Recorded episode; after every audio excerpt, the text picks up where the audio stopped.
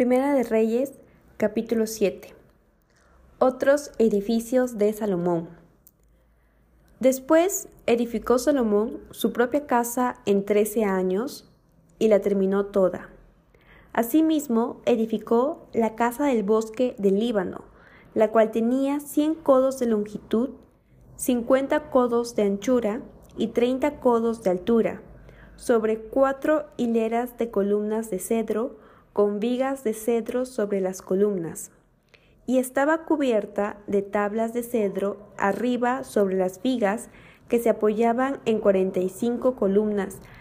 Cada hilera tenía quince columnas. Y había tres hileras de ventanas, una ventana contra la otra en tres hileras. Todas las puertas y los postes eran cuadrados y unas ventanas estaban frente a las otras en tres hileras.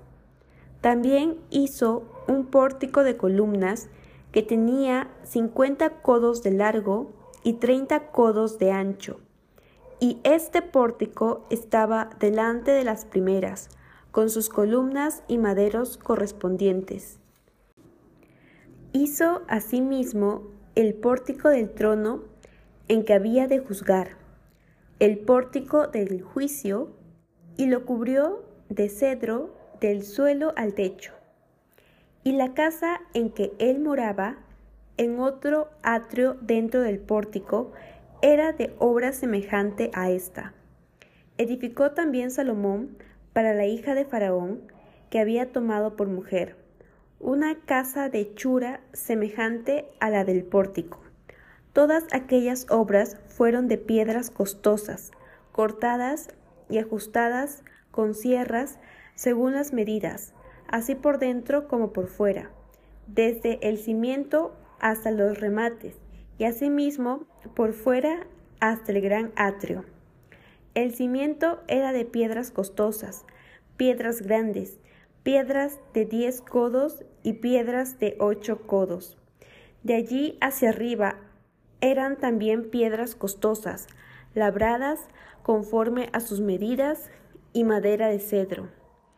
Y en el gran atrio alrededor había tres hileras de piedras labradas y una hilera de vigas de cedro, y así también el atrio interior de la casa de Jehová y el atrio de la casa.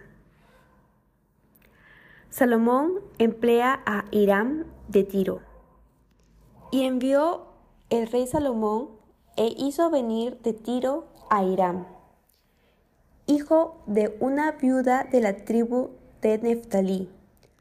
Su padre, que trabajaba en bronce, era de Tiro, e Hiram era lleno de sabiduría, inteligencia y ciencia en toda obra de bronce.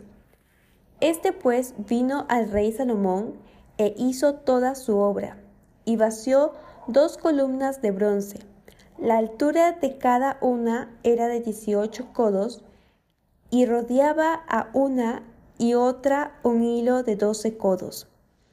Hizo también dos capiteles de fundición de bronce para que fuesen puestos sobre las cabezas de las columnas. La altura de un capitel era de cinco codos y la del otro capitel también de cinco codos. Había trenzas a manera de red y unos cordones a manera de cadenas para los capiteles que se habían de poner sobre las cabezas de las columnas, siete para cada capitel.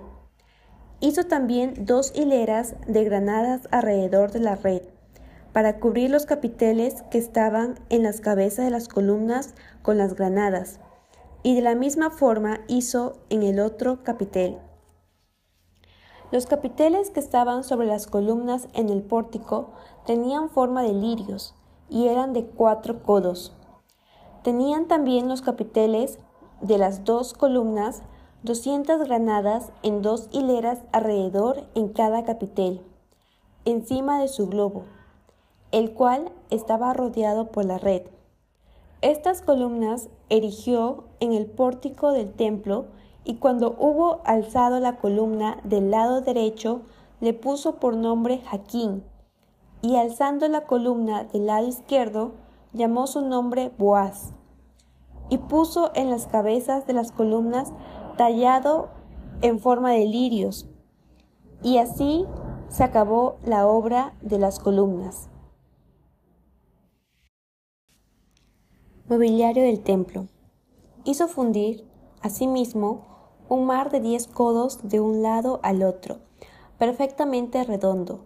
Su altura era de cinco codos y lo ceñía alrededor un cordón de treinta codos, y rodeaban aquel mar por debajo de su borde alrededor unas bolas como calabazas, diez en cada codo, que ceñían el mar alrededor en dos filas, las cuales habían sido fundidas cuando el mar fue fundido.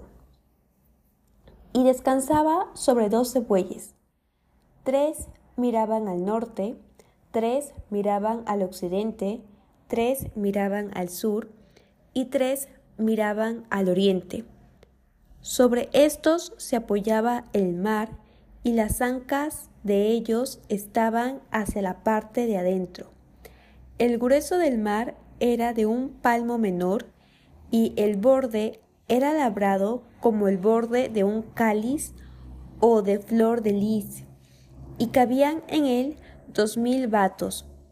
Hizo también diez basas de bronce, siendo la longitud de cada basa de cuatro codos y la anchura de cuatro codos y de tres codos de altura.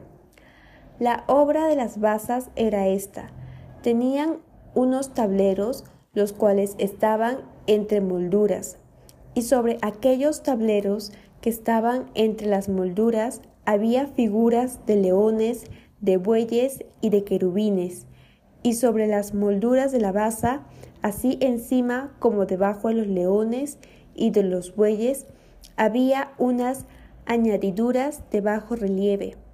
Cada basa tenía cuatro ruedas de bronce, con ejes de bronce y en sus cuatro esquinas había repisas de fundición que sobresalían de los festones para venir a quedar debajo de la fuente. Y la boca de la fuente entraba un codo en el remate que salía para arriba de la basa, y la boca era redonda, de la misma hechura del remate, y este de codo y medio.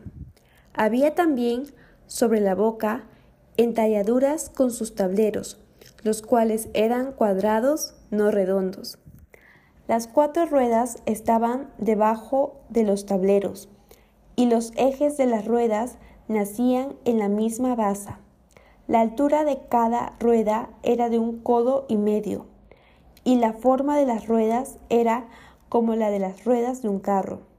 Sus ejes, sus rayos, sus cubos y sus cinchos, todo era de fundición. Asimismo, las cuatro repisas de las cuatro esquinas de cada basa y las repisas eran parte de la misma basa.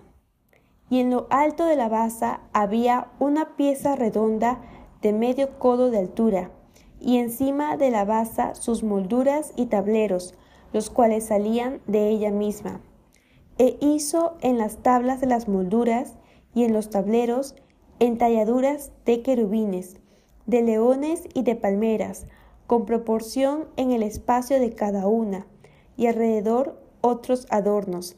De esta forma hizo diez basas, fundidas de una misma manera, de una misma medida y de una misma entalladura.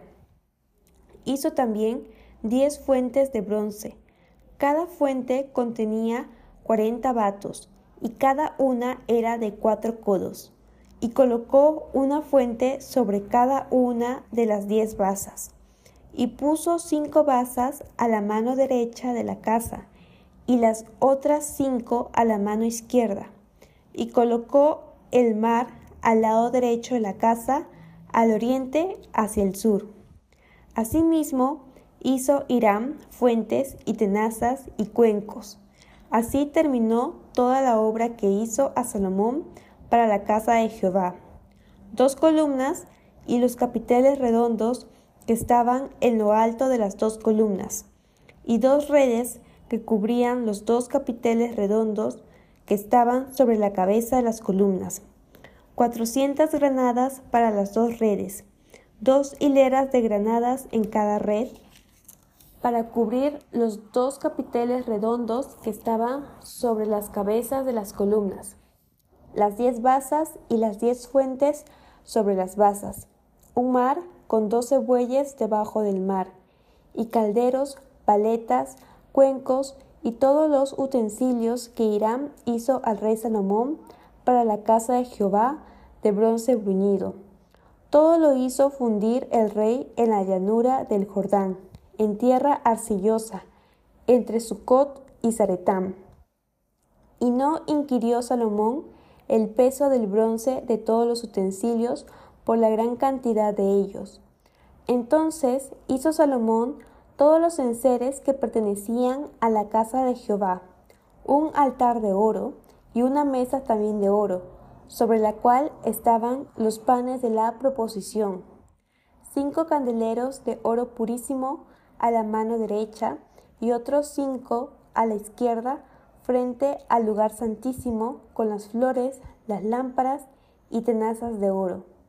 Asimismo, los cántaros, despapiladeras, tazas, cucharillas e incensarios de oro purísimo.